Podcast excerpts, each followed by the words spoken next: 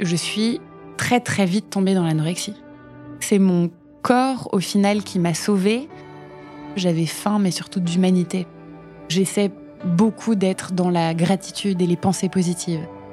Je m'appelle Noémie Silberg, j'ai 41 ans, deux enfants, je suis veuve et je suis heureuse. Et oui, c'est possible. J'ai écrit un livre dans lequel je raconte la traversée de cette épreuve. J'explique que j'ai réussi à vivre après Marc grâce à mes ressources. Les ressources, c'est ce qui est en nous ou autour de nous et qui nous aide à surmonter une épreuve. S'identifier, se sentir moins seul, soutenu, compris, c'est ce qui fait du bien quand on traverse une épreuve.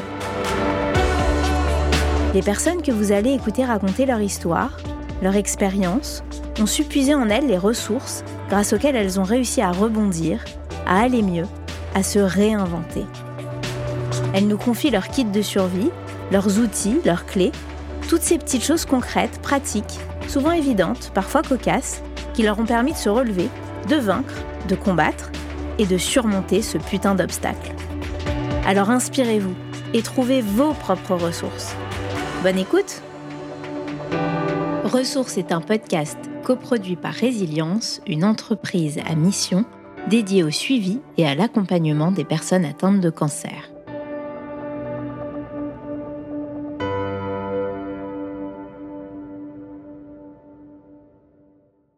Aujourd'hui, je reçois Victoire d'Auxerre. Elle est comédienne, vous l'avez sans doute déjà vue dans la série Versailles ou dans Demain nous appartient.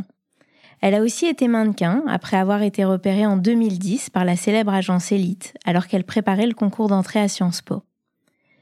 Victoire est grande, mince, elle s'habille en 36, mais si je la reçois aujourd'hui, c'est parce qu'on lui a dit que pour défiler, elle doit rentrer dans du 32. Elle diminue progressivement ses repas pour aboutir à trois pommes par jour qu'elle découpe méticuleusement dans son assiette et qu'elle mâche lentement pour parvenir à satiété. Elle tombe dans l'anorexie et raconte sa descente aux enfers dans un livre, Jamais assez maigre, qui s'est vendu à des dizaines de milliers d'exemplaires et qui a été traduit en cinq langues.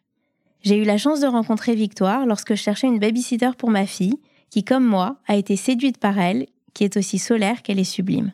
J'espère que son témoignage vous inspirera.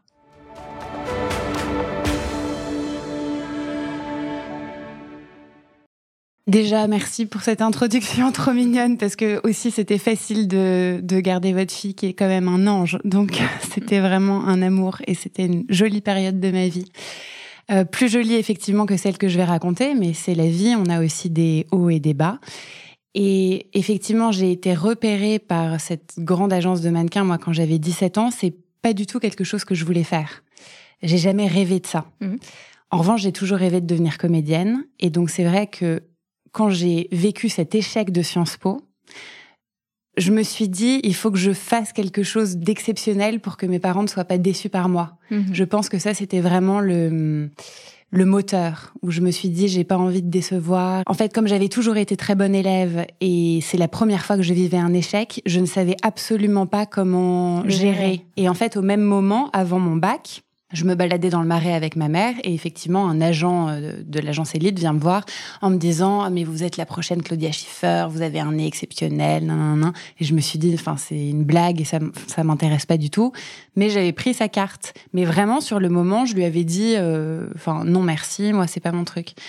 Et effectivement, quand je n'ai pas été prise à Sciences Po, je, je me suis euh, effondrée psychiquement, je pense. Enfin, j'ai eu un truc de... Mmh. Et d'ailleurs, j'ai pleuré toute seule dans ma chambre.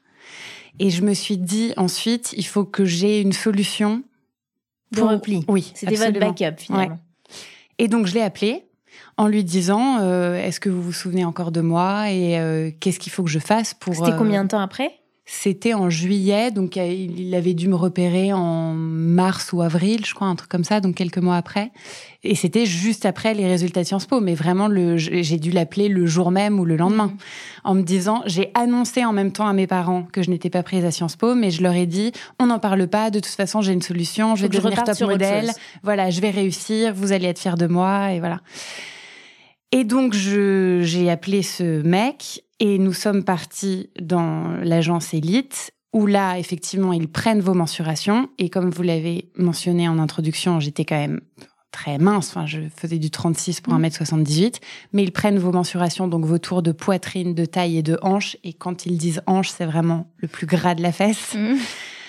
Où là, il faut faire en dessous de 90 cm, ce qui vraiment est, est petit. Enfin, oui, euh, vraiment, voilà. Et donc, moi, j'avais 3 ou 4 cm en trop. Mais ils ont menti sur mes composites. Donc les composites, c'est les petites fiches de mannequins qu'on va présenter ensuite au directeur de casting. Donc on a dessus euh, nos photos, nos mensurations justement, et c'est un peu notre, euh, oui, notre fiche de présentation que les mannequins. Que CV. les- Voilà, exactement.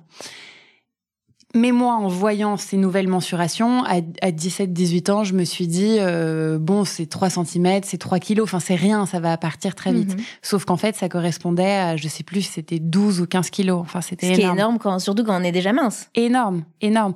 Et puis à cette période de vie aussi. C'est-à-dire que c'est la période quand même de construction du corps de femme, on se transforme. Enfin, c'est on- les- il y a les, les règles, tous les trucs. Enfin, c'est oui, on a, on commence à avoir aussi de la poitrine. Enfin, on en a évidemment avant, mais vous voyez, Mhm. c'est la transformation et physique et émotionnelle. Enfin, il y a plein de choses qui se passent quand même à cette période de vie. Et donc là, effectivement, je me suis dit, bah, il faut faire un régime drastique parce que si c'était une période quand même très très courte, c'est-à-dire que ça, c'était en juin et la Fashion Week de New York était en septembre. Donc j'avais deux mois pour perdre ces 3 cm, donc c'est-à-dire ces 12-15 kilos. Et donc là, j'ai fait un truc débile, que- donc je ne suis pas en train de donner un conseil parce que quand vous arriverez à la fin du podcast, vous connaîtrez la, la suite de l'histoire, donc il ne faut pas faire ça. Mais j'ai mangé trois pommes par jour au lieu des trois repas, parce que j'ai cherché sur Internet quels étaient les aliments coupe-faim et les trucs Mhm. comme ça. Euh, D'autres filles font des trucs, on fait des trucs bien plus terribles avec euh, la drogue. Enfin, il faut trouver, en fait, il faut trouver des trucs coupe-faim. Il, il n'y a pas d'autre choix que de, de ne pas s'alimenter ou de rejeter ce qu'on a mangé. Faut que ce soit drastique. Exactement. Mais j'ai réussi à perdre ces fameux kilos. Et en fait, c'est tellement valorisé dans ce milieu, c'est-à-dire que plus je maigrissais, plus on me félicitait, on m'applaudissait quand je retournais dans l'agence. Et j'étais ensuite effectivement prise à tous les défilés. Mm. Donc ensuite, j'ai cartonné dans le sens où j'ai fait tout. Enfin, j'ai travaillé pour les plus grands designers. J'ai déménagé à New York. Ensuite, je suis allée à Milan, à Miami, à Londres. Enfin, j'ai bossé pour euh, plein de trucs comme ça. Sauf que la- à la limite, ça c'est un tout petit truc, j'ai envie de dire, de la descente aux enfers. Enfin, le, le truc physique, ce qui m'a le plus choqué, c'est la déshumanisation. Ouais. C'est-à-dire qu'on vous appelle pas par votre prénom. Alors après, une fois qu'on devient un peu connu, etc., et que ça fonctionne, oui. Mais euh, moi, on me poussait dans le dos pour me faire euh, avancer au lieu de me demander d'avancer. On nous coud à même la peau, on m'a repassé à même la peau, on m'arrachait les cheveux. J'ai plein de cheveux qui sont tombés. Enfin, j'ai perdu la moitié de mes cheveux parce que lors d'un défilé, euh, on me mettait de, en fait de la vraie colle parce qu'ils s'en fichent parce que vous êtes un Mm. objet. Et ensuite, j'appelle mon agent en pleurant. Et il me dit ah mais c'est normal, enfin c'est telle marque, donc euh, ils font de toute façon, enfin on sait très bien qu'ils fonctionnent comme ça, donc lui savait en plus et il m'envoyait quand même. C'est ça aussi que j'ai trouvé très dur, c'est-à-dire que tout le monde le sait, donc lui m'a dit mais évidemment telle marque fonctionne comme ça, donc là mets-toi dans un bain d'eau chaude parce que sinon tu vas perdre tous tes cheveux. Mais ça vaut le coup parce que demain ils vont te prendre pour le défilé, donc garde ton téléphone allumé, ne dors pas. Moi j'étais rentrée à 3 heures du mat et à 6 heures, ils m'appellent en me disant tu n'es pas prise, évidemment, parce qu'ils ont pris une nana plus fraîche. Et en fait, tout, c'est les pires vices de l'humanité. Mm. Et moi, je, je trouve que c'est ça qui a été euh, terrible, c'est-à-dire que je venais d'une famille extrêmement protégée, un peu les bisounours. hein. J'avais des, des amis qui nous appelaient la famille Ingalls, parce qu'on était effectivement dans un... Je dis mes frères, mes parents, voilà, on est tous très proches, hein, fusionnels et tout ça. Et là, j'ai été catapultée dans un monde quand même euh, dégueulasse, enfin où il y a énormément d'abus. Moi, je prenais des anxiolytiques tout le temps parce que, on, enfin, on était tout le temps à nous dire t'es trop grosse, t'es trop ceci, t'es trop cela, et notre valeur n'était basée que sur notre physique. Donc, il y a plein de soirs où je ne sais même plus comment je suis entrée chez moi parce que je prenais des somnifères. Ouais. Et il nous appelait en disant Ah, tu dois aller à l'autre bout de Manhattan pour tel casting, alors qu'il était 23 heures. Et on se retrouvait à défiler en string et talons de 18 cm devant des mecs qui buvaient du champagne. Donc il y a quand même beaucoup de, de situations extrêmement malsaines. Et c'est vrai que moi, je me suis dit Mais si le monde adulte, c'est ça, je, ne veux absolument pas vivre sur cette planète. Enfin, c'est monstrueux. Oui, parce que c'était votre première expérience professionnelle, donc c'était pour le premier exemple finalement. Absolument. la première représentation du monde professionnel pour. Et je me suis dit, mais donc le, ce qui est en dehors de ma famille, c'est ça. je me suis dit, c'est c'est horrible. Et puis en plus, j'étais très isolée, étant donné que donc j'étais partie aux États-Unis, mais c'était il y a 12 ans ça. Donc il n'y avait pas WhatsApp, euh, ça coûtait hyper hmm. cher d'appeler euh, d'appeler ses parents sur un autre continent. Donc d'ailleurs c'est grâce à ça que j'ai pu aussi écrire le livre, c'est parce que moi je trouvais ça très dur d'être séparée de mes parents et donc ma mère m'avait dit mais à chaque fois que tu veux me raconter quelque chose, écris. Ah donc vous avez commencé le, à écrire le livre quand vous étiez à New York? Alors c'était pas du tout dans le but d'écrire un livre, c'était mais c'était un journal intime et c'est ce journal intime qui a été transformé en livre. Mais sinon je pense que j'aurais été incapable d'écrire un livre dans le sens où j'ai j'ai tout oublié. Et ça, c'est un truc aussi malheureusement de l'anorexie. C'est quand même une, maladie euh, mentale très mhm. qui vous bouffe de l'intérieur et plein de sens du terme. Hein. C'est-à-dire que votre, euh, votre cœur ralentit. Moi, je faisais de l'ostéoporose, donc à 19 ans, j'avais un squelette de 70 ans. Et ça, on dit que les mannequins sont bêtes, mais c'est-à-dire qu'on ne mange pas. Donc le peu d'énergie qu'on a sert à avancer sur un catwalk. Hein. On pas effectivement. Moi, j'étais brillante dans mes études, mais à ce moment-là, je ne pouvais pas lire euh, trois lignes d'un magazine. Je n'arrivais mmh. pas à me concentrer. Et j'ai oublié plein, de, trucs. J'ai vraiment un, trou noir. Donc, effectivement, je n'aurais pas eu ce journal intime où j'écrivais tous les jours parce que je, voulais parler à ma mère. Et donc, mhm. c'était une lettre à ma mère, un peu, en fait, ce truc. Et sinon, j'aurais. Il y a plein de choses dont je ne me rappelais pas. Ah, bien sûr. D'abord, combien de temps toute cette période de mannequinat a duré? Huit mois exactement. Et est-ce qu'il y a eu différentes étapes jusqu'à ce déclic que vous allez nous raconter? Voilà. Est-ce que vous avez l'impression qu'il y a eu plusieurs phases? Oui, oui, il y a eu plusieurs phases parce qu'il y a eu quand même le début. Alors, l'anxiété a toujours été là, dans le sens où dès le départ, du coup, je me disais, il faut que je réussisse, il faut que je sois à la hauteur, il faut rentrer dans les vêtements. Donc, il y a eu cette anxiété et cette pression mmh. de réussite mais qui était peut-être mêlée à une excitation quand même au départ, parce que c'était aussi un monde nouveau, c'était la découverte, et voilà. Mais donc je, je suis très très vite tombée dans l'anorexie. C'est-à-dire que ce petit régime, enfin petit régime drastique, mais où, je me disais, comme j'ai souvent été, enfin je suis quelqu'un de très déterminé, donc je me disais je vais faire un truc et ensuite ça va s'arrêter et je vais remaîtriser le, la chose. Une fois que j'aurai perdu ce poids, je vais remanger normalement et tout ira bien et voilà.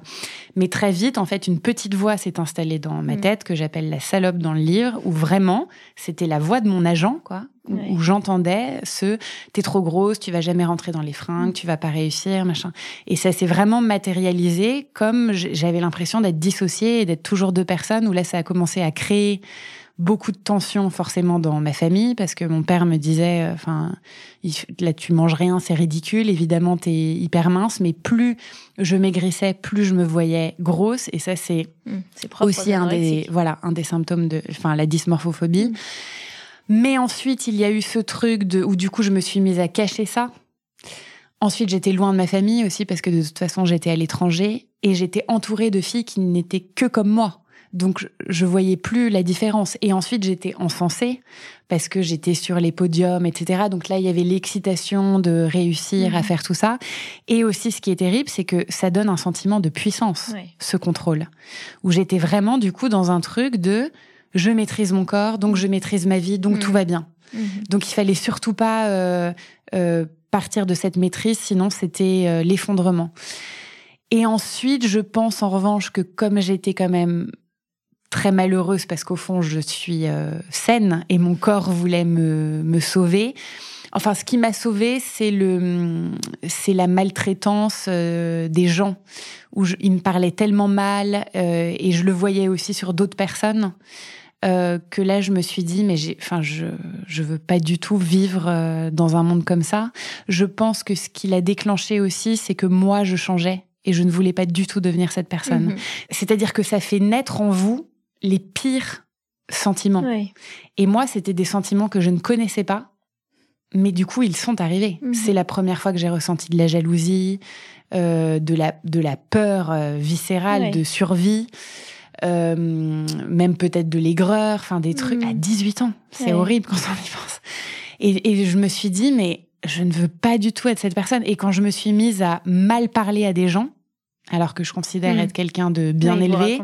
Ou même une fois, ma mère m'a rejoint à New York et, et ils l'ont fait attendre et elle avait froid et c'est plus facile de s'énerver pour les autres, enfin surtout pour des gens qu'on aime. Euh, et ça m'a mise, mais hors de moi. Mais j'étais. Euh, et elle ne vous reconnaît pas d'ailleurs. Oui, oui, voilà. Et j'ai insulté vraiment le mec, le pauvre. Bon, c'était pas en soi très grave. Et ma mère m'a dit on ne t'a pas élevé comme ça. Hmm. Mais vous avez malgré tout cette, cette détermination qu'on sent, et même si vous vous rendez compte que tout ça est très toxique, tout est pervers, tout est malsain, mm. euh, vous avez cette envie de réussir. Mm. Vous voulez aller au bout de votre euh, idée et être la meilleure parce que vous, vous avez cette détermination-là. Parce que ça, en revanche, j'ai aussi été élevée comme ça. C'est ça. Avec un père qui m'a dit quand on commence, on finit, on va au bout des choses. Tu as signé un contrat pour un an. Mm. Mais en fait, et donc c'est vrai qu'il y avait aussi ce truc à double tranchant où je sentais tout ce vice, j'ai envie de dire, s'insinuer en moi et je me suis dit, ah là là, c'est horrible, je, ça me détruisait de l'intérieur et donc je le sentais. Mais effectivement, une fois que c'était aussi là et que je touchais aussi quelque part des sommets, j'étais prise pour la couverture de Vogue, pour des... c'est dur aussi de dire non à des choses comme ça. Surtout que mes agents me, poussaient, que eux, bon évidemment aussi je leur rapportais plein d'argent hein, parce mm. qu'ils prennent plus qu'ils ne vous donnent. Mm. Donc c'est vrai que quand on touche aussi à des trucs qui correspondent finalement à tous les critères de la société et à ce qu'on attend de vous, c'est difficile, surtout à cet âge-là, de, dire euh, bah non, c'est pas ce que je veux parce que vous êtes tellement valorisé qu'ensuite c'est vrai que c'est mon corps au final qui m'a sauvée. Où là, je me suis dit, euh, enfin, je sais pas si je me le suis dit, peut-être qu'il l'a fait malgré moi en fait, où je me suis mise à manger, manger, et je dis dans mon livre, j'avais faim, mais surtout d'humanité, je pense. Et j'ai vraiment, et là aussi d'ailleurs c'était horrible, et je me suis, je, en fait ça va peut-être paraître aussi prétentieux de dire ça, mais je trouvais ces gens tellement cons et vides. Je trouvais ça en fait tellement vide de sens que j'avais besoin de me remplir. Et d'ailleurs c'est aussi ça, hein, l'anorexie, la boulimie, mhm. c'est un truc de oui, enfin pour moi, il y a beaucoup dans ma vie, c'est tout est lié beaucoup au sens de toute façon. Et ensuite, le livre, c'était aussi donner du sens. Donc il y a, y a beaucoup autour de ça. Et c'est vrai que quand j'ai commencé aussi à manger, manger, il y avait des filles qui se permettaient sur le euh, sur les plateaux de me dire ah donc c'est vrai euh, ce qu'on dit, ces nanas qui peuvent manger euh, et qui ne grossissent pas. Et je me disais mais c'est fou à ce point de ne pas vouloir voir. Et j'avais envie, mais de les tuer. Hmm. Parce que je me disais, mais ça, ça nous détruit tellement toutes. Et c'était pas des filles de 20 ans. Donc elles le savent très bien. Et en fait, de faire un déni à ce point de la vérité, ça me. Je trouve ça euh, euh, dangereux et, et honteux. Enfin, hmm. je. Mais c'est comme, euh, vous savez, le, quand on parle de, du viol, on met de l'autre côté la honte. Hmm. Bien sûr. Et là, je trouve que c'est ça aussi dans la maltraitance et c'est de l'esclavagisme moderne. Tout ça, tout le monde est responsable et tout le monde se rebalance la faute en disant les agences vont dire non, mais c'est les créateurs qui nous demandent des filles maigres. Les créateurs vont dire ben non, mais il y a que des filles maigres dans les mm. agences, donc on est obligé de bosser avec elles. Mais tout le monde est adulte, tout le monde est majeur, tout le monde peut changer les choses. Et je comprends l'esthétisme dans la mode, de vouloir quelque chose de euh, d'un peu irréel et de faire rêver, mais pas au détriment de la santé. On parle d'être humain mmh. et on parle au-delà du monde de la mode d'un problème de santé publique parce qu'ensuite c'est plein de jeunes filles qui s'identifient à ce modèle-là et même inconsciemment parce que les images sont bombardées dans notre cerveau et donc on a envie de correspondre à ça. Et donc moi c'est ça qui me qui me met profondément en colère. Donc, vous parliez des différentes étapes jusqu'au déclic que vous mm. avez eu, qui vous allez nous raconter parce que finalement vous descendez tellement bas que vous êtes euh, vous êtes au fond et que vous savez même plus comment vous pouvez vous en sortir. Mm. Et, même malgré votre famille qui est très soutenante, vous vous en sortez pas. Mm. Oui, parce qu'effectivement, la dernière phase, ça a été ce, ce corps que je considérais du coup comme mon ennemi à la fin parce que j'ai mangé, mangé, mangé et donc je n'entrais plus dans les vêtements.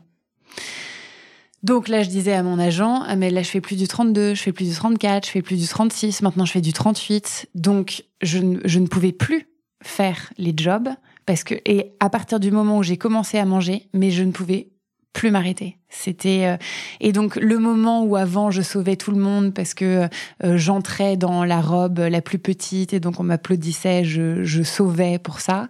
Là, j'étais devenue la paria parce que c'est-à-dire que ce qui est terrible aussi, c'est que l'anorexie c'est valorisé quelque part. Mhm. Parce que c'est chic un peu d'être maigre, alors que la boulimie, donc la boulimie, c'est manger, manger, manger, jusqu'à mais vraiment euh, en être malade, euh, manger des quantités mais astronomiques en un rien de temps, et ensuite soit se faire vomir, soit prendre des laxatifs, etc. Et l'hyperphagie ensuite c'est garder. Et donc au bout d'un moment, moi j'ai quand même grossi, grossi. Enfin j'ai resté en soi du coup mince, mais beaucoup trop grosse pour la mode. Et donc quand on, en fait là à ce moment-là, du coup je ne pouvais plus effectivement travailler. Mais on me, on continuait à m'appeler. L'agence me disait justement, t'es prise pour la couverture de Vogue, etc. Et là, en revanche, moi, j'ai ressenti une honte énorme parce que là, j'avais totalement perdu le contrôle et mm. donc je ne savais plus du tout euh, vers qui me tourner, comment demander de l'aide. Ils ne me laissaient absolument pas partir. Je disais à mes parents que je voulais arrêter. Euh, enfin, et j'ai été prise dans un tourbillon de où je ne reconnaissais plus mon corps aussi parce que mm. j'ai quand même du coup j'ai repris, je sais pas, 20 kilos dans l'autre sens. Donc c'était très dur de passer d'un extrême à un autre. Et donc, effectivement, à un moment, j'étais dans des crises de panique euh, constantes. J'avais perdu aussi plein d'amis parce que mes amis me disaient Ah, mais t'es partie, tu nous appelles plus parce que j'étais prise dans un tourbillon de travail. Donc, je me suis retrouvée extrêmement isolée. Et donc, effectivement, à un moment, j'ai fait le tour dans ma maison. J'ai pris tous les médicaments que je pouvais trouver de euh, d'anxiolytiques, de somnifères, de même je ne sais plus quoi, en me disant là, je veux juste que que ça s'arrête, parce que je voulais arrêter la souffrance. Euh, la honte et le et je ne savais pas comment comment faire autrement et donc c'est mon mon petit frère qui avait 12 ans qui est venu me voir dans ma chambre et, qui m'a vu tous les trucs et qui m'a dit ah mais qu'est-ce qui se passe ma vie? Et je lui ai dit ah enfin t'inquiète pas ça va bien se passer je crois. et le lendemain quand je me suis réveillée j'étais à Sainte-Anne et on m'avait fait un, un lavage d'estomac et donc là c'est mes parents se sont rendus compte aussi véritablement de la de la détresse dans laquelle j'étais et ils n'ont pas voulu en revanche me laisser à Sainte-Anne. Et donc heureusement, mes parents m'ont emmené euh, à la clinique de Garches, du château de Garches, où là j'ai rencontré un médecin extraordinaire, le docteur Vincent Jost, qui m'a véritablement sauvé la vie. Parce qu'à ce moment-là, j'avais, je voulais juste euh, mourir, vraiment. Parce que aussi, ce, tout ce que j'ai dit avant de, ce manque de sens, de me dire si le monde est comme ça, mhm. Et de ressentir autant de, souffrance. Et je me, je me détestais. Enfin, c'était, euh, c'était horrible. Et donc avec ce médecin, vous vous sentez comprise et vous retrouvez de l'humanité. Exactement. C'est-à-dire que lui, déjà, s'est adressé à moi. Un truc tout bête, mais il, m'a vous voyé.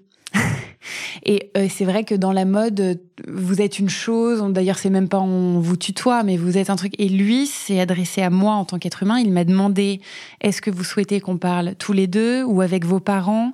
Je n'ai même pas su répondre parce qu'on m'avait pas demandé depuis un an ce que je voulais je ne savais pas. Ça faisait longtemps qu'on vous retirait tout choix. Exactement.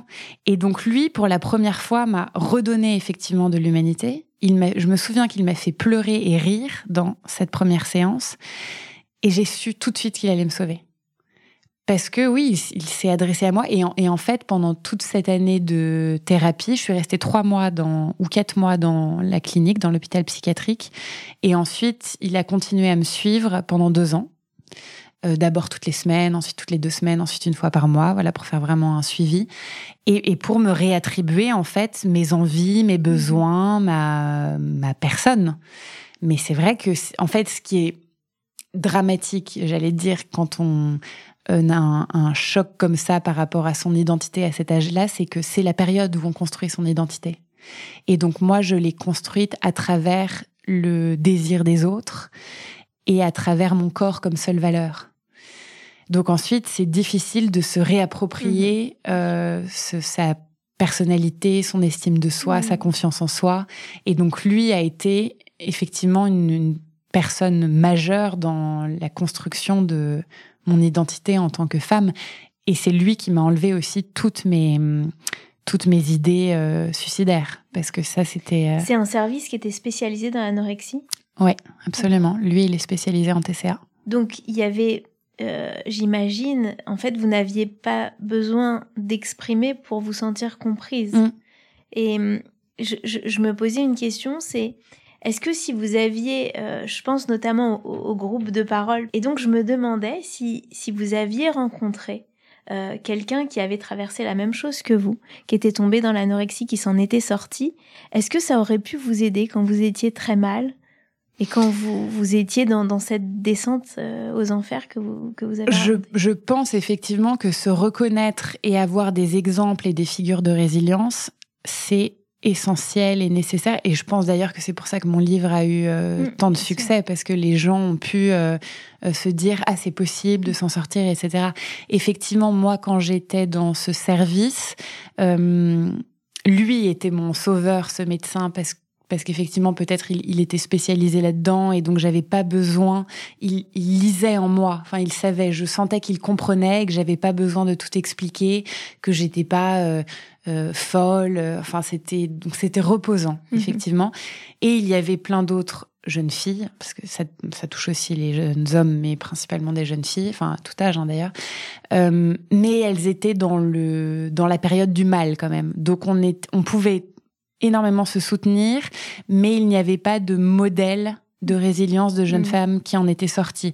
Donc on était plus dans une période à, euh, à se dire euh, euh, ah tu vis ça moi aussi donc on pouvait se comprendre et Il y avait de l'entraide. voilà, il y avait Ouais. beaucoup d'entraide et d'ailleurs il y avait des groupes aussi de, de yoga, d'art thérapie, il y avait beaucoup de et ça je pense que c'est essentiel pour aussi avoir un travail sur le corps, sur les Mhm. émotions euh, et pour être effectivement en groupe et s'entraider et en, et en parler.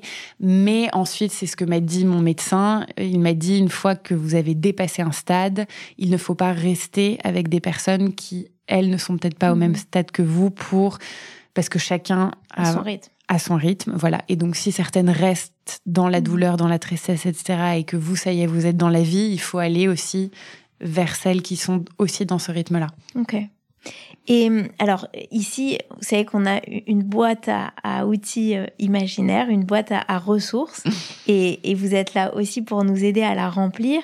Et parce que euh, ce qui est intéressant, c'est d'avoir des, des outils, des choses très concrètes Mhm. euh, pour euh, se dire que qu'on peut rebondir. Mm. Et ces ressources, euh, elles peuvent être de, de, de différentes euh, sortes. Quelles ressources vous ont aidé Euh, Est-ce que vous étiez consciente de ces ressources? Euh, Racontez-nous un peu euh, ce qui vous a aidé finalement à rebondir. Euh, alors, je pense que hum, elles sont venues au fur et à mesure et qu'elles changent d'ailleurs au fur et à mesure de la vie. Je pense que ma première ressource a quand même, c'est sûr, été ma famille et d'être entourée et de pouvoir avoir de l'aide parce qu'il faut jamais rester isolé. D'avoir été suivie par ce médecin, c'est une certitude. Vous n'aviez pas du tout été suivi avant. Non. Ok. Et donc, je pense que d'avoir, euh, oui, d'a- d'avoir de l'aide d'un professionnel, en tout cas pour moi, c'était nécessaire. Et quand je dis les ressources changent au fur et à mesure de la vie, c'est-à-dire que lui m'a aidé pour, euh, oui, tout ce qui était euh, dépression, parce que je souffrais évidemment à ce moment-là du coup de dépression, et l'estime de soi, la confiance en soi, etc. Alors que maintenant, je revois une psychologue, lui était psychiatre, et avec cette psychologue, je fais un travail très différent parce que de sortir mon livre, Mhm. euh, ça m'a renvoyé quand même tout ça en pleine figure. Mhm. Donc, et ce qui, mais ce qui est intéressant parce que ça me fait faire un travail aussi plus profond. Et la psychologue que je vois aujourd'hui, qui est extraordinaire, Marjolaine Palfroy, euh, avec elle, je fais un travail beaucoup plus sur les émotions et maintenant je me rends compte que mon corps est ma boussole. Vraiment. Et donc, c'est, c'est vraiment mes émotions qui me, qui me guident. Et en fait, je, ce qui a été un déclic pour moi, c'est de me rendre compte, de me rendre compte, pardon, que mes émotions ne vont pas me tuer. Mm. Parce que je ressens les choses de manière tellement forte euh, que je pense que l'anorexie et la boulimie, c'était un moyen pour moi de les gérer, enfin de penser que je les gérais. Donc, j'étais envahie par une émotion énorme et de manger, manger, manger, c'était un moyen de l'étouffer. Ou de ne pas manger, c'était un moyen d'annihiler totalement tout ça et de me dire, je me protège, je ne ressens rien. Alors que maintenant, je me dis, ok, je suis moi, je ne suis pas mon émotion, ce n'est pas mon identité, tout comme la maladie n'est pas l'identité, mais ça montre peut-être qu'on va la maladie en tout cas, dans une mauvaise direction de vie, qu'on prend un mauvais chemin, etc. Donc j'essaie sincèrement maintenant de prendre ça comme une boussole, comme un cadeau et de me dire ah ok, qu'est-ce que c'est en train de me dire? Et surtout de l'accepter pour parce qu'elle nous traverse. Et donc ça ne reste pas, on n'est on pas notre peur, notre colère, notre angoisse. C'est un petit moment de vie et c'est aussi de se dire que dans notre vie, il y a des moments où ça va aller, des moments où ça va pas aller, et c'est comme des montagnes, et ça, ça s'espace. Et d'avoir compris ça, ça, ça, a vraiment été un déclic énorme qui a changé beaucoup de choses. Euh, et d'ailleurs, j'ai cet exercice que je trouve génial où je mets euh, trois minutes sur mon téléphone parce qu'en trois minutes, l'émotion passe et c'est d'arrêter d'intellectualiser les trucs et de se dire, OK, où est l'émotion dans mon corps? Et en général, c'est bloqué dans, dans le ventre ou dans le plexus solaire et c'est vraiment de voir et ressentir cette émotion. Et ça peut être un, un, tube noir qui nous opprime la poitrine et ça monte dans la gorge, ça peut faire picoter les yeux, les oreilles et hop, ça sort par la bouche. Et avant les trois minutes, ça va être parti. Mais c'est vraiment de vivre cette émotion et la laisser sortir. Donc ça, c'est vraiment, ça a été une de mes ressources les plus fortes de me laisser du temps aussi, mmh. d'être plus gentil avec moi-même. Et je vous coupe, pardon. C'est intéressant cet exercice parce que c'est très concret. C'est quelque mmh. chose que vous avez commencé à faire euh, très rapidement quand vous étiez encore hospitalisé. Non, ça c'est grâce à ma psy de maintenant. Mais que vous faites toujours aujourd'hui. Ah oui, absolument. Et qui vous fait du bien au quotidien. Absolument. Maintenant, j'ai vraiment en fait implémenté plein d'outils j'ai vraiment. Alors, je pense aussi que mon travail hein, de comédienne, de vivre de sa passion et donc de donner du sens là mm. aussi à sa vie, parce que j'ai toujours, en revanche, là, rêvé de faire ça, d'être comédienne depuis que je suis toute petite. Et c'est une des raisons aussi pour lesquelles j'avais accepté d'être mannequin, parce que je me disais, c'est peut-être pas trop loin, donc ça va peut-être me faire une passerelle mm-hmm. vers ça. Et le théâtre, c'est vrai que c'est aussi, malgré tout, extrêmement thérapeutique, parce que c'est le lien entre le corps et l'esprit. Et d'avoir fait mon conservatoire d'art dramatique, j'avais énormément d'exercices de respiration, j'avais des exercices de masque, donc c'était aussi s'approprier ses émotions. Donc ça, ça m'a énormément aidé. On faisait de la méditation. Mmh. Alors ça, c'est quelque chose que j'aimerais beaucoup plus implémenter dans ma vie parce que j'arrive pas encore à l'avoir dans ma routine, alors que je sais que ça me fait un bien fou. Mais j'ai d'autres choses vraiment dans ma routine qui sont très concrètes. Tous les matins, je fais du pilate quoi qu'il arrive, j'ai 40 minutes de pilates. C'est le premier truc que je fais le matin. Je bois mon café et je fais mon pilates. Et c'est un truc qui me relaxe énormément et qui est essentiel pour moi. Euh, j'essaie de, manger aussi plus sainement. J'ai trois repas par jour. Ça, enfin, j'allais dire évidemment, mais pour moi, c'était pas évident parce qu'avant, c'était quand même mmh. une bataille, ça. Et j'ai lu énormément de choses aussi sur le microbiote. Je sais que le, euh, enfin, c'est notre alimentation est évidemment très liée à notre santé mentale. Donc le sucre, par exemple, ça inflamme et ça crée aussi beaucoup d'anxiété. Donc moi, j'essaie de quand même pas beaucoup en manger parce que je sais que pour moi, c'est quelque chose qui va m'angoisser. Et c'est pas une question de grossir ou pas, c'est un truc vraiment par rapport à l'anxiété. Euh, Qu'est-ce que j'ai d'autre? Je suis beaucoup, j'essaie beaucoup d'être dans la gratitude et les pensées positives. Parce que l'anorexie, je parlais de cette petite voix, moi j'avais quand même en permanence une voix méchante avec moi, qui m'a accompagnée pendant mmh. des années, à me dire sans arrêt des trucs atroces, et à me comparer, à me dire que je ne suis jamais assez, euh, et qu'on ne va pas m'aimer ou qu'on va me rejeter si je ne fais pas ci, ça, ça ou ça, si je n'accomplis pas des choses. Donc j'essaie de nourrir l'amour de moi sans avoir besoin de validation extérieure. Donc tous les matins, je remercie de d'être en vie euh, et j'essaie de me dire des choses jolies sur moi-même. Mhm. Euh, donc si effectivement je vais sur un tournage, je vais me dire t'es une super comédienne. Voilà, j'essaie de d'être ma meilleure amie et de me motiver parce qu'en fait je me rends compte que quand mes copines se disent un truc euh, méchant sur elles-mêmes, je leur dis non mais ne te parle pas comme ça, c'est horrible. Mais moi je me dis toujours des trucs comme ça. Donc j'essaie de tout de suite, dès que j'ai un truc négatif, de me dire non. Et j'ai ce, ce panneau stop que j'essaie de visualiser. Donc dès que je pars dans, un, dans une pensée hyper négative et que je vais me faire un film euh, où je pars dans un drame et tout, j'essaie vraiment de me dire stop, non, et hop, on bascule vers une pensée positive. Ce qui peut être bien aussi. Alors je vis à fond mes émotions en revanche. Hein. J'accepte d'être triste, d'être en colère, mm-hmm. etc. Je ne rejette pas les choses. Mais quand je suis dans beaucoup de tristesse, ensuite j'essaie de me dire bon plutôt que d'écouter une musique enfin triste pour en mmh. rajouter, je vais écouter une musique positive pour aller dans quelque chose d'autre. Ensuite le soir aussi, j'ai un, vraiment un truc de gratitude de me dire quelles ont été les moments positifs de la journée et j'essaie d'être présente le plus possible parce que euh, de vivre le moment de vivre le moment présent parce que ça c'est un truc aussi de l'anorexie et du traumatisme de manière générale c'est la dissociation mhm. et c'est vrai que moi pendant de nombreuses années je n'étais pas là. Hmm. Ou, il y a quelques années, j'aurais fait ce podcast avec vous, je l'aurais fait de manière automatique, mais sans être ici. Et donc j'essaie vraiment de faire ce travail, de me dire, euh, oh, il y a des fleurs magnifiques, je les sens, c'est extraordinaire, ce paysage, c'est beau. Euh, d'apprécier et d'être jamais blasé. Exactement, d'apprécier tous les petits moments de vie.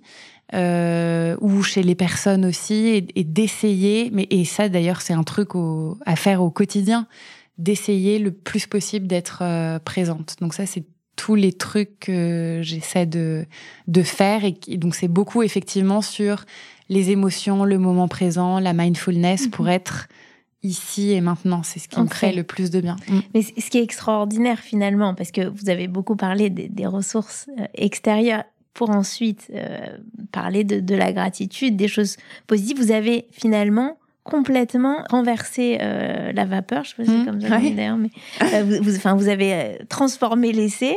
Vous dites que finalement votre corps, qui a été votre ennemi, mmh. contre lequel vous vous êtes tant battu, est devenu votre boussole. Mmh. Et, et, de la même manière, ce, ce, ce, drame qui vous est arrivé, cette épreuve, vous en avez fait un combat. Je voulais aussi qu'on parle euh, justement de, de, bah, de, ce combat contre l'anorexie qui est, qui est le vôtre euh, par différentes choses parce que vous avez euh, créé, vous avez participé à un, site internet qui s'appelle hellopsycho.fr mhm. pour aider les ados sur des problèmes de santé mentale. Et c'est drôle parce que dans un onglet de ce site, vous parlez de la boîte à outils, donc ça m'a fait sourire en, en le regardant. Vous avez participé en 2015 à deux amendements euh, de la loi santé d'Olivier Véran qui interdisait le recours à des mannequins trop maigres et qui réprimait l'incitation à la maigreur. Mm. Et euh, vous avez euh, fait un podcast qui s'appelle Cultiver sa résilience, dans laquelle vous donnez les clés. Encore une fois, c'est des mots qui nous sont qui, sont communs. et vous avez repris, vous me l'avez dit récemment, des études de psycho, parce que beaucoup de gens qui ont été aidés par votre livre vous interrogeaient, sont venus vous voir, et vous avez voulu être armés pour leur donner ces clés justement. Donc vous avez pris des études. Mm. Oui, là je viens d'avoir ma licence et oui parce que c'est vrai que lorsque mon livre est sorti, j'ai donné beaucoup de conférences, j'ai donné beaucoup d'interviews, etc. Et énormément de jeunes filles principalement venaient me, poser des questions ou même euh, de l'aide, mais à un point à me dire vous êtes mon dernier recours, je vais mettre fin à mes jours, etc. Et moi j'avais 23 euh, ans, donc c'est vrai que je ne me sentais mm. pas du tout armée pour aider. Et connaissant cette détresse profonde et le, le malheur monstrueux et la douleur dans laquelle ça peut plonger, je me sentais comme un devoir de, de pouvoir aider. Et je sais aussi le... En fait, je pense me rendre compte de l'influence qu'on peut avoir. Et donc, quand on parle seulement de notre expérience, mais qu'on n'a pas forcément aussi des, des, vrais outils derrière pour aider, c'est-à-dire que moi, je dis à chaque fois, je ne suis pas médecin. Euh, mes outils sont les miens, mais ça peut ne pas marcher sur quelqu'un ou ça peut marcher à un moment de vie. Mais comme je connais effectivement la, souffrance et l'impact des mots, euh, je me dis il, faut effectivement changer tout ça et surtout faire de la prévention. Mmh parce que c'est quand même mieux de ne pas tomber du tout là-dedans. Et je pense qu'aussi si on était plus plus empathique, plus tolérant de manière générale dans la société les uns avec les autres, qu'on se parlait avec beaucoup plus de vulnérabilité de mm. nos émotions, euh, on irait tous beaucoup mieux. Parce qu'en fait, moi, à chaque fois que je partage ça, les gens partagent d'autres choses et s'ouvre aussi beaucoup bah plus. évidemment. évidemment. Mais déjà, en plus, les échanges sont beaucoup plus riches parce que c'est quand même plus intéressant quand on n'a pas un mm. masque social et enfin, moi, ça me saoule ce genre de, de, base, ce genre de conversation. Et en fait, je pense que les gens aussi se sentent euh, en confiance, oui.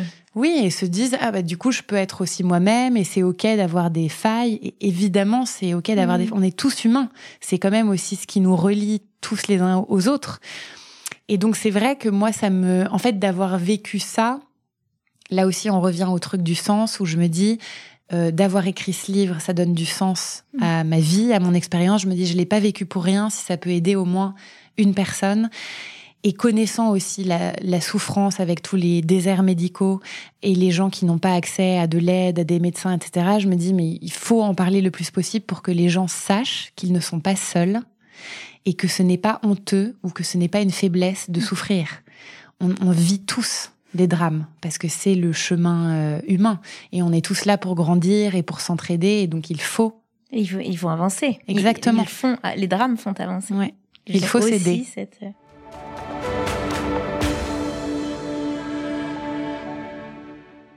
Je voudrais qu'on passe au, au questionnaire ressources. D'accord. euh, que je, je voudrais vous poser quelques questions. Euh, la première, c'est quel est votre lieu, qu'il soit réel ou imaginaire, qui incarne pour vous le calme et la sérénité La Baule. c'est euh, donc au bord de la mer, en Loire-Atlantique. Enfin, moi je dis la Bretagne, mais pour les Bretons, c'est pas la Bretagne. Euh, et parce que j'y vais depuis que je suis toute petite. Et ce sont donc tous mes souvenirs avec mon grand-père qui, pour moi, était le euh, un des grands amours de ma vie parce que je pense que c'était une des seules personnes quand j'étais petite qui voyait vraiment qui j'étais et qui me laissait totalement m'exprimer. Moi, on m'a souvent dit que j'étais trop. Je riais trop fort, je ressentais trop, et avec lui, je pouvais 100% être moi-même. Et donc, j'ai passé tous mes mois de juillet là-bas avec lui. Donc, j'ai tous mes plus beaux souvenirs d'enfance. Et, euh, et mes parents ont un appartement maintenant là-bas. Et j'y retourne tout le temps. Et j'adore aussi y être toute seule. J'y ai vécu euh, six mois seule en plein hiver et j'adore être seule, sans bruit.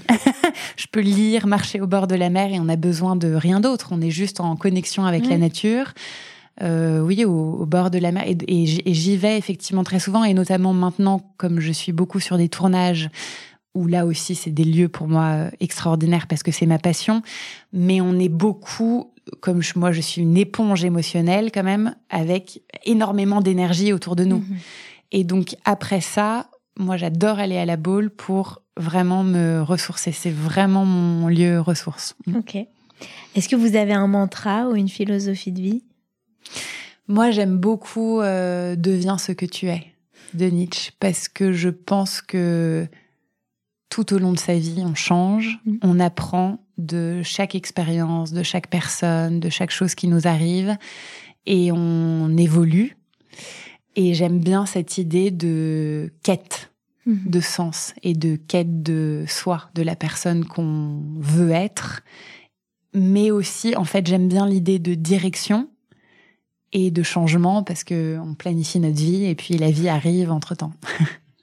Euh, Est-ce que vous avez une référence culturelle ressource? Ça peut être un livre, un film, un personnage? Ça, je pense que je dirais toute l'œuvre de Christian Bobin. J'adore ses livres que j'ai découverts à la mort de mon grand-père. Euh, et parce que c'était vraiment, je faisais une, une sieste du coup sur son lit et le sa table de, de chevet, la porte arrêtait pas de s'ouvrir. Je me disais, c'est quand même incroyable ce truc. Et donc je vais voir et j'ai été attirée par ce livre, La lumière du monde de Christian Bobin. Mhm. Et ensuite j'ai lu tout, tout, enfin pas encore tous peut-être, mais beaucoup de ses livres. Et ça, c'est vraiment euh, une ode à la vie, Christian Bobin. C'est euh, plein de petites citations, mais il y en a plein qui me font pleurer d'ailleurs, parce que c'est la beauté du moment présent. Donc c'est ce que vous avez sur votre table de chevet. Ah oui, tout le temps. Euh, Est-ce que vous avez fait une rencontre marquante qui est liée à, à votre épreuve finalement? Oui, ça y en a plusieurs, mais euh, celui qui m'a sauvée par rapport à cette épreuve, c'est mon éditeur, Jean-Baptiste Bourra. Et c'est d'ailleurs grâce à lui que le livre existe. Euh, parce qu'il est en fait j'avais été interviewée suite à la loi mannequin sur BFM. Lui m'a vu sur BFM est venu me rencontrer à Londres où je vivais, Mhm. où je faisais mon conservatoire d'art dramatique. Et il m'a dit euh, Est-ce que vous, vous avez d'autres histoires comme ça? Parce qu'on pourrait peut-être en faire un livre. Donc l'idée lui revient. hein. Euh, et j'avais effectivement mon, tout mon journal intime Mhm. que je lui ai euh, remis. Donc, grande confiance quand même. Et il m'a redonné vraiment confiance en l'humanité. Mais c'est, c'est un ange, hein, cet, cet homme. Euh, et parce qu'après, le mannequinat, c'était quand même pas gagné. Donc, lui, il a vraiment euh, rééquilibré ma, Mhm. ma route et mon chemin de vie. Vous le voyez toujours? Ah, bien sûr, je l'adore. Et il, il reste un guide pour euh, beaucoup de choses. Et ensuite, j'ai quand même envie de dire maintenant mon amoureux. Parce que pour euh, l'amour, je pense que c'est essentiel pour soigner beaucoup de blessures et qu'on a besoin de. Alors, En revanche, je ne suis pas en train de dire qu'il faut rencontrer quelqu'un qui va nous soigner. Attention, parce que je crois qu'on se soigne tout seul. Mmh. Mais comme moi, j'ai une grosse problématique de confiance, forcément, par rapport à tout ce que j'ai vécu dans ma vie professionnelle et personnelle, parce que les deux s'impactent beaucoup. Euh, ensuite, euh, je crois beaucoup, oui, à rencontrer les bonnes personnes au bon moment pour s'aimer davantage et grandir ensemble, etc. Ok. Est-ce que euh, il y a une scène tragicomique ou décalée qui est liée à tout ce que vous avez vécu pendant le mannequinage J'imagine qu'il y en a eu plein qui vous a particulièrement marqué. Euh, bah, le, premier truc qui me vient, mais je pense que c'est plus dramatique, mais après avec le recul peut-être pas, mais c'est vrai que j'avais un, moment où je me suis carrément battue avec ma mère euh, parce que j'avais tellement euh, faim et je lui ai demandé de, de m'acheter du poulet et j'ai euh, dévoré le, le, poulet entier. Mais comme et elle, et elle a appelé, ensuite j'ai fait une sieste et je l'entendais euh, à demi appeler mon père en disant mais on dirait l'enfant sauvage parce que je ne savais même plus me.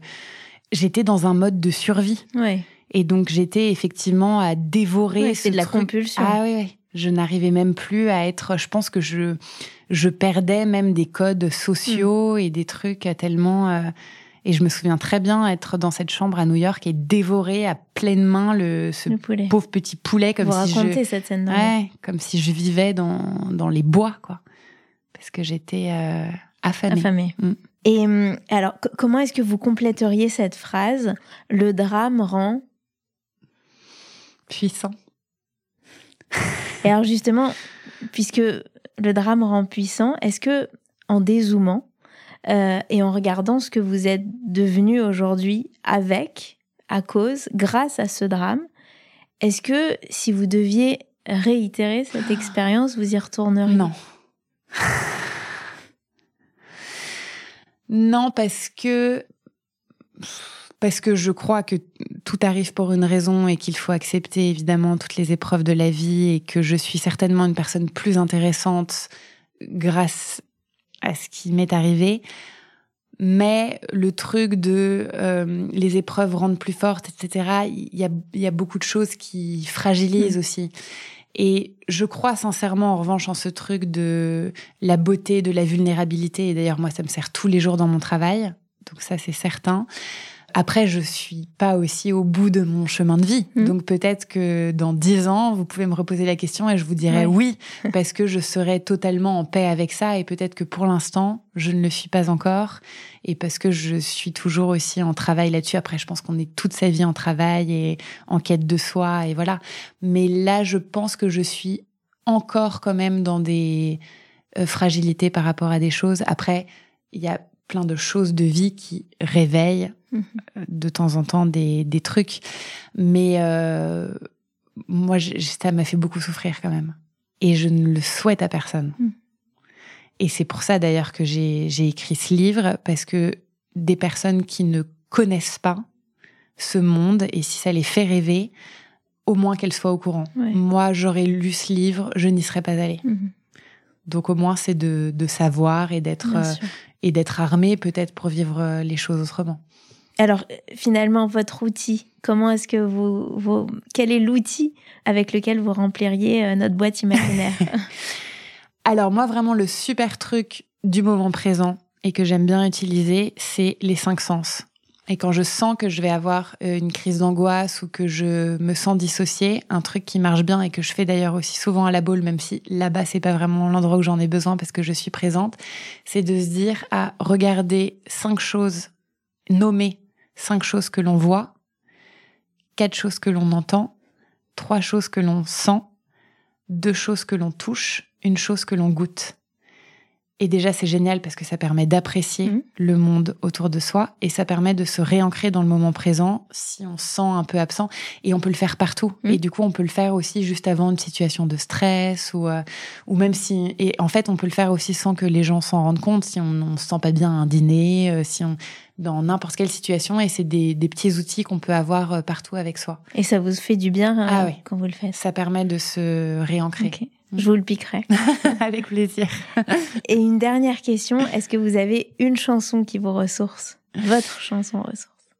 Oui, alors ça, je pense que ça dépend aussi pas mal de hum, moments et selon ce que je cherche. Mais une chanson à laquelle je reviens tout le temps, c'est La Lune Rousse de Fakir.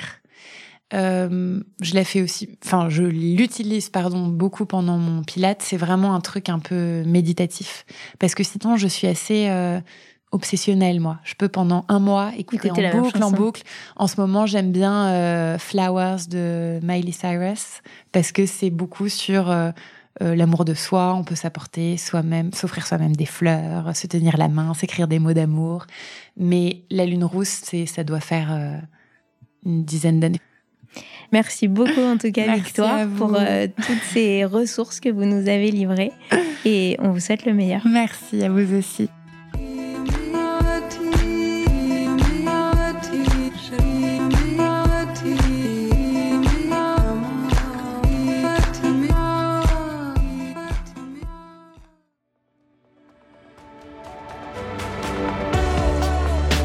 Je voudrais remercier Victoire qui, grâce à ses ressources très concrètes, m'aide à remplir cette boîte à outils que je complète et que je partage avec vous à chaque épisode.